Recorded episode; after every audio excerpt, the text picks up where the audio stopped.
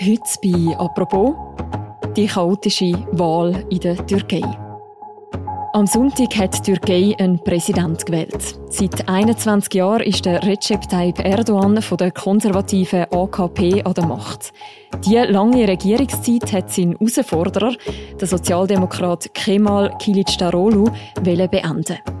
Einen Tag später sagt der Erdogan, er liege weit vorne, während alle Zeichen auf eine Stichwahl hindeuten. Was ist da los? Wie fair sind die Wahlen abgelaufen? Und was kommt jetzt in den nächsten Wochen auf die Türkei zu? Über das reden wir heute im Podcast «Apropos», einem täglichen Podcast vom «Tagesanzeiger». Mein Name ist Mirja Gabatuller und ich bin telefonisch verbunden mit dem Thomas Avenarius. Er ist langjähriger Korrespondent von der Süddeutschen Zeitung und Tamedia in Istanbul. Hallo Thomas. Hallo. Thomas, am Sonntag hat die türkische Stimmbevölkerung einen Präsident gewählt.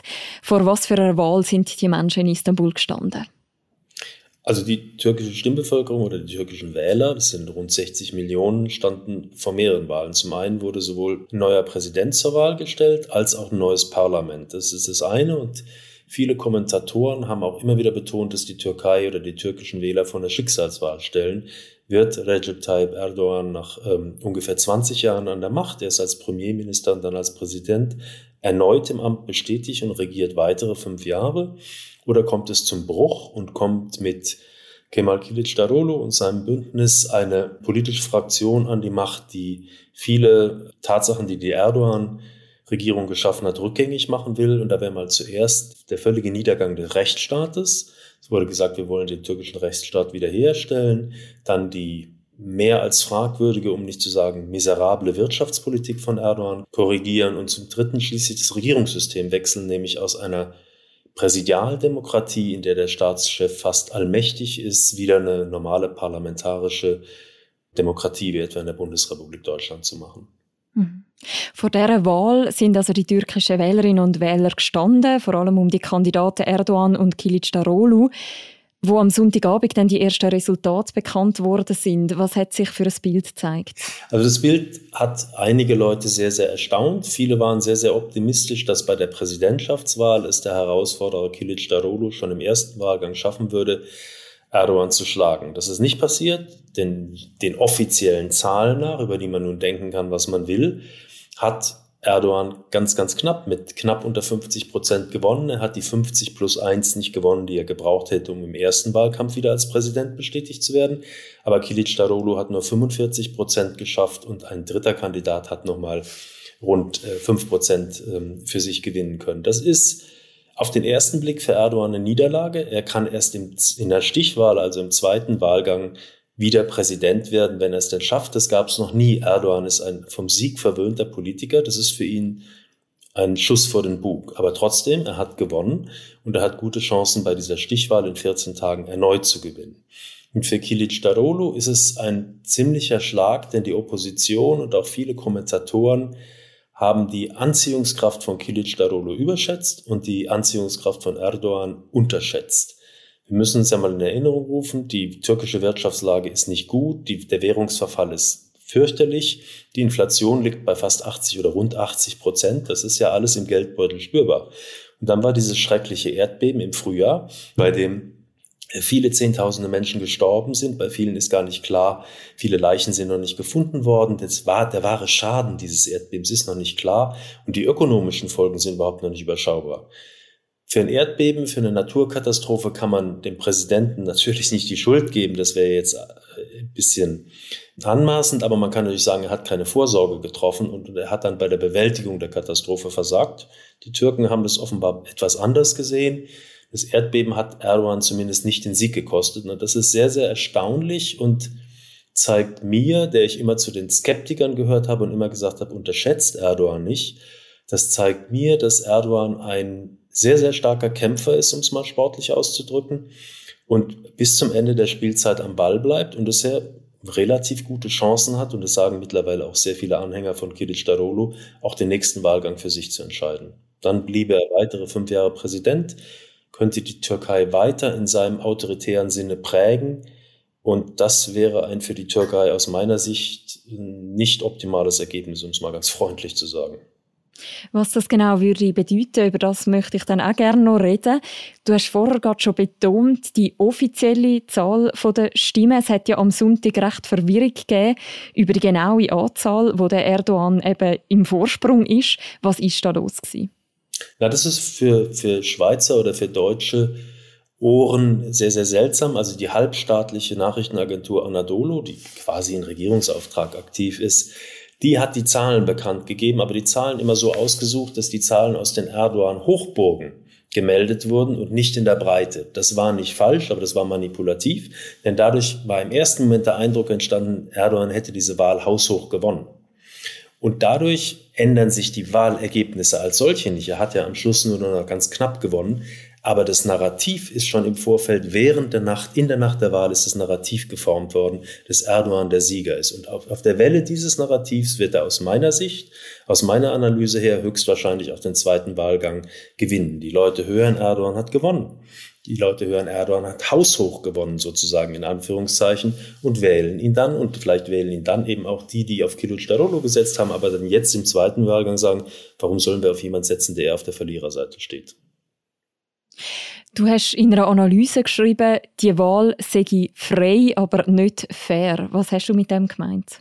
Naja, das ist so ein bisschen der, der, der Standardsatz aller Türkei-Beobachter. Das haben jetzt auch die internationalen Wahlbeobachter gesagt. Und es ist auch einfach richtig. Die Wahl in der Türkei war nicht fair, weil die Medienlandschaft von der Regierung kontrolliert wird. Es gibt keine freien Medien außer einer kleinen Anzahl in den sozialen Medien und ganz, ganz wenigen Zeitungen und Fernsehsendern. Rund 80 Prozent der Medien sind staatlich kontrolliert. Print, digital und Fernsehen und Radio.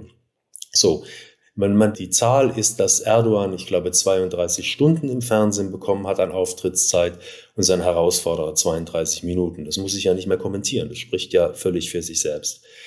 Was die Fairness ansonsten angeht, es sind Wahlkampfauftritte, es sind Drohungen, es sind Attentatsdrohungen, solche Geschichten gewesen, die die Opposition verunsichert haben. Und es ist das rigide Vorgehen der Justiz, das eine der wichtigsten Oppositionsparteien über Monate mit dem Verbot bedroht hat, nämlich die kurdische HDP. Die ist dann gar nicht mehr unter eigenem Namen angetreten bei den Parlamentswahlen, sondern auf der Liste einer grün-linken Partei dass man so weniger Wählerstimmen kriegt, als wenn man als HDP antritt, das versteht sich ja auch von selbst. Also diese Wahl war nicht fair. Erdogan hat die Mittel des Staatsapparats für seinen Wahlkampf genutzt, das tut er immer, hat riesige Kundgebungen veranstaltet, war überall im Land, konnte als derjenige, der nach der Erdbebenkatastrophe natürlich auch Hilfe anbieten kann, ganz, ganz anders auftreten als die Oppositionsvertreter. Das ist ja auch selbstverständlich. Insofern waren diese Wahlen nicht fair. Frei waren sie im weitesten Sinne schon. Es gab wenig Zwischenfälle in den Wahllokalen. Es gab eine große Zahl an Beobachtern. Es gab keine auf den ersten Blick zumindest offensichtlichen Manipulationen. Es sind keine Wahlurnen verschwunden. Es sind nicht in großer Zahl gefälschte Wahlzettel unter die richtigen Wahlzettel gemischt worden. Insofern war die Wahl frei. Jeder konnte da hingehen und es wurde nicht allzu viel gefälscht. Aber fair war diese Wahl ganz sicher nicht.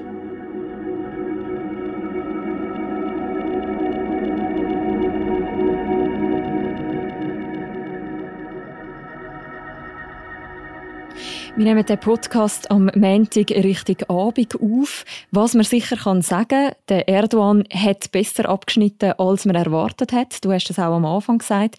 Kannst du dir erklären, wieso bekommt er nach wie vor so viele Wähler und Wählerinnen Stimmen? Was macht ihn so beliebt in der türkischen Bevölkerung?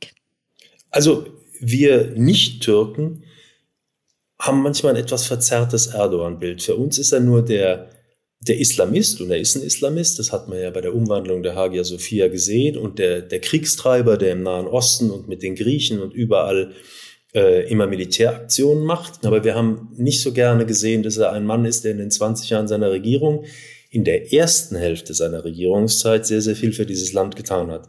Erdogan hat die Wirtschaft nach vorne gebracht, hat aus der Türkei ein modernes Land gemacht, hat die Infrastruktur in einem sehr, sehr überzeugenden Maß ausgebaut, wo auch Länder wie Deutschland oder wahrscheinlich auch die Schweiz sich durchaus manchmal eine Scheibe abschneiden können. Er hat Brücken gebaut, Flughäfen gebaut, Häfen gebaut, Straßen, Kindergärten, Schulen, eine Krankenversicherung für alle eingeführt.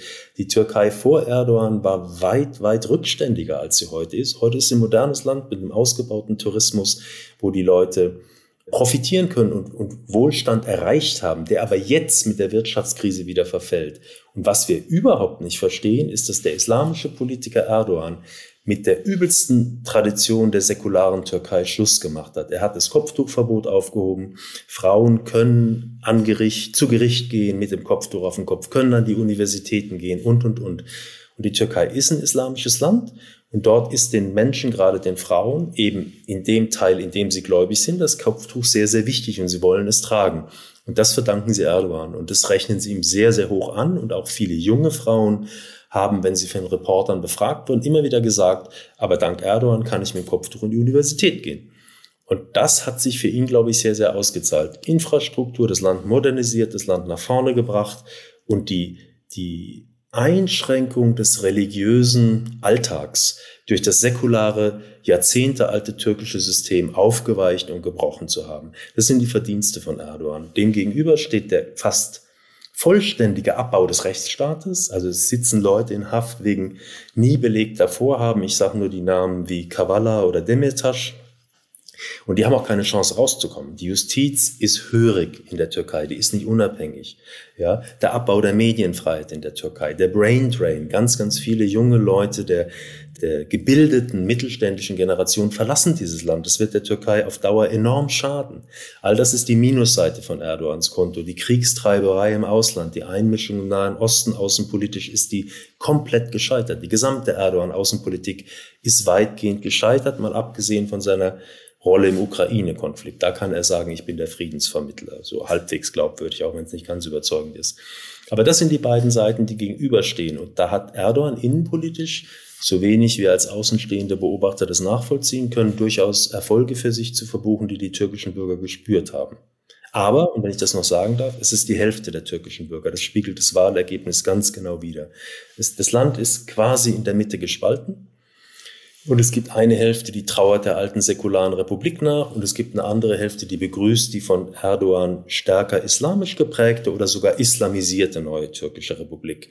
Und das ist eigentlich das deutlichste Kennzeichen dieser Wahl und das, was die ganzen Schwierigkeiten, die vor der Türkei liegen, uns allen zeigt. Das Land ist quasi in der Mitte glatt gespalten. Mhm. Auf der anderen Seite steht ja jetzt eben der Kemal Kilicdaroglu, der Herausforderer vom Recep Tayyip Erdogan. Was kann er denn dem entgegensetzen? Also Kilic Darolo wurde verlacht am Anfang als, als der, der gute Onkel sozusagen, so wurde er auch genannt, der eigentlich keinerlei Wahlsiege bis jetzt in seiner langen Karriere für sich hat verbuchen können und dessen einziger Erfolg war, dass er einer Behörde vorgestanden ist aus dem Bereich der Sozialversicherung. Das ist ja nur keine großartige politische Karriere. Was er für sich verbuchen kann, ist, dass er ein Oppositionsbündnis aus überaus gegensätzlichen Parteien durch den Wahlkampf bis in die Wahl gebracht hat und es in die Stichwahl geschafft hat. Das ist eine unglaublich große Leistung, das muss man ihm anrechnen, dass er allen Anfeindungen auch aus den Kreisen seines eigenen Bündnisses widerstanden hat und auf seinem Führungsanspruch bestanden hat, erfolgreich, und es immerhin bis zu den 45 Prozent gebracht hat. So, das spricht für ihn, was er versprochen hat, das zählt nur, wenn er Präsident wird, A, den Rechtsstaat wiederherzustellen, B, die Wirtschaftspolitik von Erdogan zu korrigieren, die Währungspolitik zu korrigieren und C, mit den außenpolitischen Abenteuern Erdogans aufzuhören, wenn auch nur in Teilen. In der Außenpolitik würden sich die beiden wahrscheinlich gar nicht so sehr unterscheiden.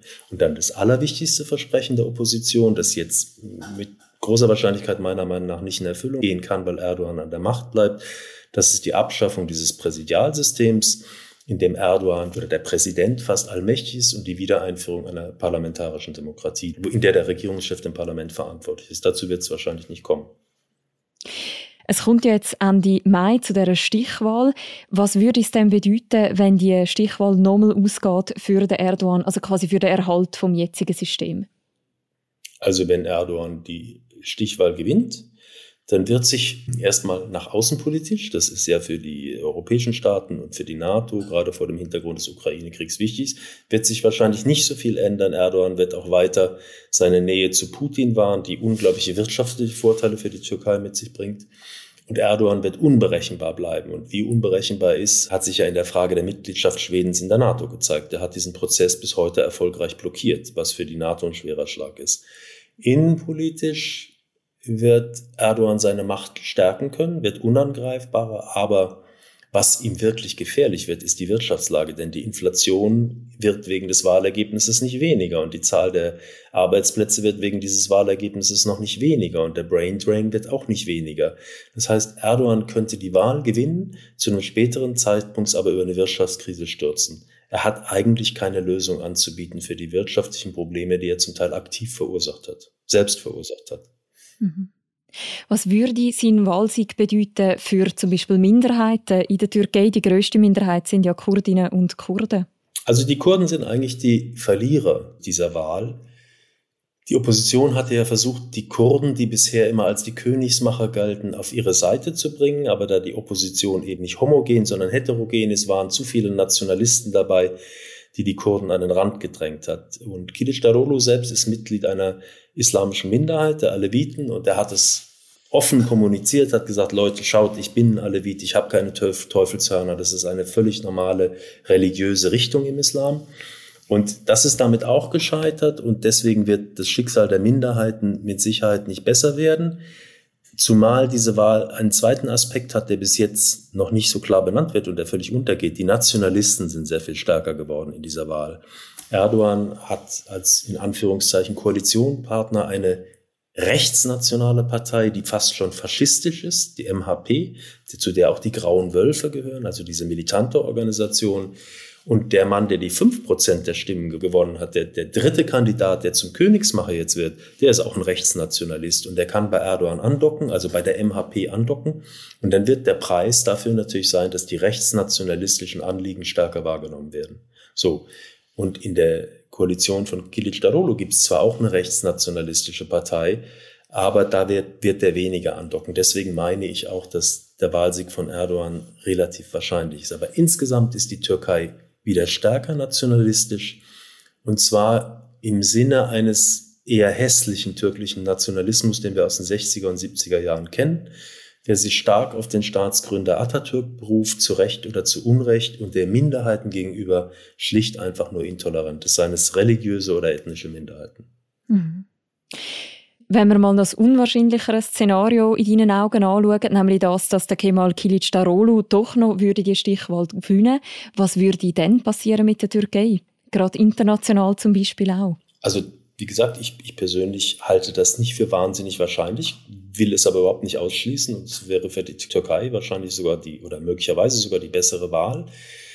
Innenpolitisch wäre Kilic Darolu, wenn ich das mal so formulieren darf, ein ein König ohne Land. Wir haben jetzt überhaupt noch nicht von der Parlamentswahl gesprochen, aber im Parlament hat Erdogan eine sichere Mehrheit.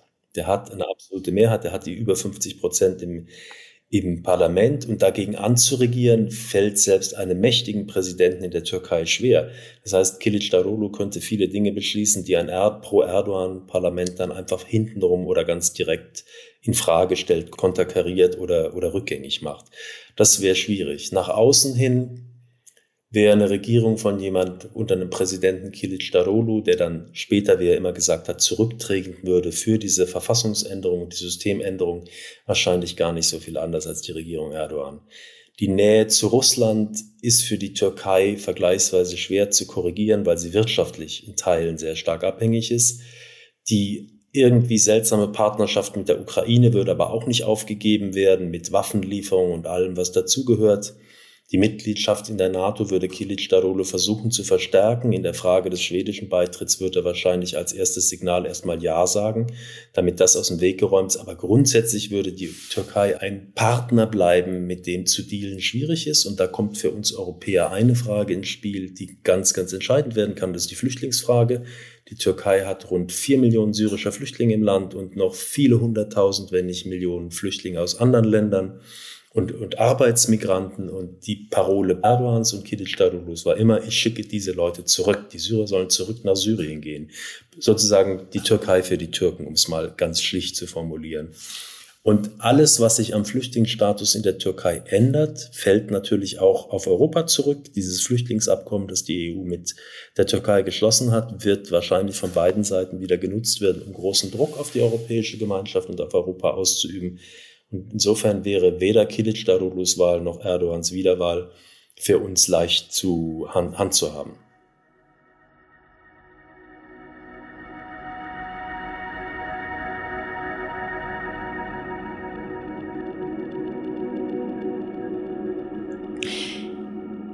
Jetzt folgt ja die Stichwahl, die ist auf den 28. Mai angesetzt. Kann man heute schon einschätzen, wie jetzt der Wahlkampf in den nächsten zwei Wochen noch wird aussehen wird? Ja, der wird auf jeden Fall, das kann man schon sagen, in, in, mit voller Wucht und in voller Kraft weiterlaufen, weil beide müssen ja jetzt in diesen 14 Tagen klarstellen, dass das Wohl des Wählers bei ihnen liegt, also bei Erdogan oder bei Kilic Daroglu. Dass es zu größeren Auseinandersetzungen kommt, man soll ja nicht in die Glaskugel gucken, aber dazu gibt es derzeit keinen Anlass. Die Opposition wäre, wäre schlecht beraten, wenn sie für Unruhe sorgt, weil sie ja gewinnen will und man ihr das schlecht anrechnen will. Und Erdogan hat, keine, hat im Moment keinen Grund, Unruhen zu provozieren, weil er ja in Anführungszeichen auf einer vergleichsweise wahrscheinlich aussichtsreichen Bahn ist. Insofern glaube ich, dass diese 14 Tage, die uns bevorstehen, ähnlich verlaufen werden wie der Wahlkampf bisher, mit gelegentlichen kleinen Reibereien und Zwischenfällen, aber nicht mit den, mit den großen Straßenschlachten oder Auseinandersetzungen. Die Frage ist eigentlich eher, was ist nach dem Abschluss der Wahl zu erwarten? Würde die Opposition, wenn sie denn nochmal mobilisiert werden können, eine Niederlage akzeptieren? Das lässt sich sehr schwer voraussagen. Das liegt auch nicht nur an Kilic Darulu, von dem ich nicht glaube, dass er die Leute auf die Straße rufen würde. Und noch noch viel klarer wird es, wenn Erdogan verlieren sollte, was nicht so schrecklich wahrscheinlich ist, dann muss man damit rechnen, dass seine Anhänger militant werden. Er hat die ja während des Putsches schon mal auf die Straße gerufen und Erdogan muss nur mit dem Finger schnippen. Und dann gehen seine Leute auf die Straße.